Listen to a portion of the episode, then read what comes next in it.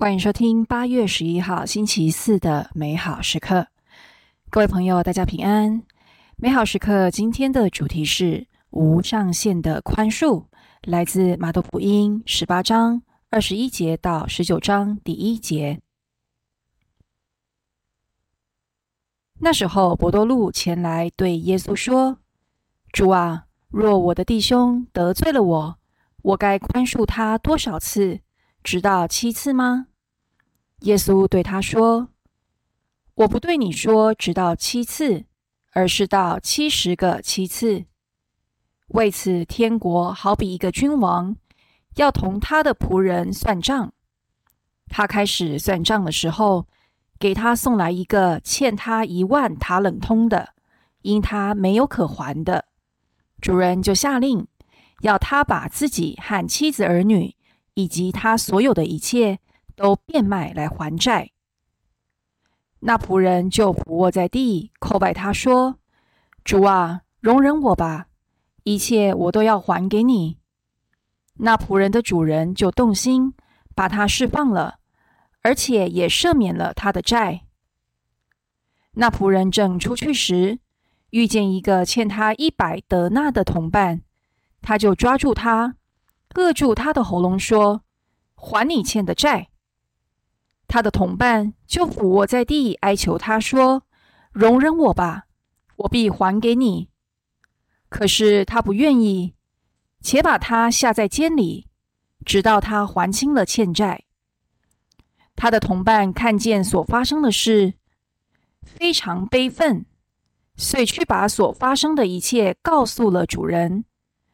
于是主人把那仆人叫来，对他说：“恶仆。”因为你哀求了我，我赦免了你那一切的债，难道你不该怜悯你的同伴，如同我怜悯了你一样吗？他的主人大怒，遂把他交给刑役，直到他还清他所欠的一切。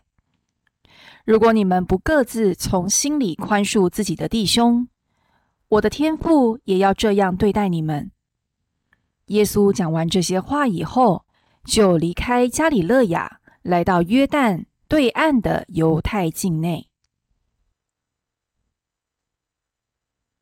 普多禄今天问的问题，也是我们每一个人心中的问题。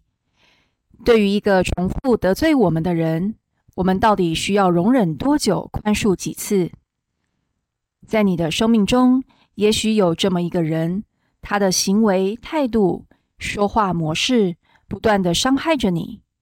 你也曾努力去包容、宽恕，想要缓解彼此间的摩擦，但自己的好意却让对方更加得寸进尺，几乎到了忍无可忍的地步。另一方面，我们或许也会怀疑，不能宽恕的原因，难道是因为自己对他人的期待过高吗？我们期待他人能改变、会成长，但他人却没有做到。因此累积了许多怨恨，这就如福音中的君王一样。我们看到他的仁慈，也看到他的限度。对一个无力还债的仆人，君王动了怜悯之心，赦免了他。然而，国王同时也期待那仆人用同样的方式怜悯其同伴。因此，当那仆人刻薄的对待其同伴，强逼他还债的时候，国王便发怒，重重的惩罚了他。这君王就是我们每一个人，清楚的体验到自己的宽容是有限的。然而天主却不同哦，他的宽恕是没有上限的。金口圣若望曾经说过：“我们每天都会犯罪，但是无论我们犯了多少罪。”天主仍然怜悯的对待我们。回想自己的一生，有多少次你虽然不好，但却还是被天主怜悯，而且还给你重来的机会呢？在今天，福音要告诉我们的就是：我们既然被天主宽恕了，我们也要学习慷慨的宽恕他人，不要用自己的期待。断定他人是否配得被宽恕，却要以天主的怜悯宽恕他人。莫想天主对我们的怜悯是没有上限的。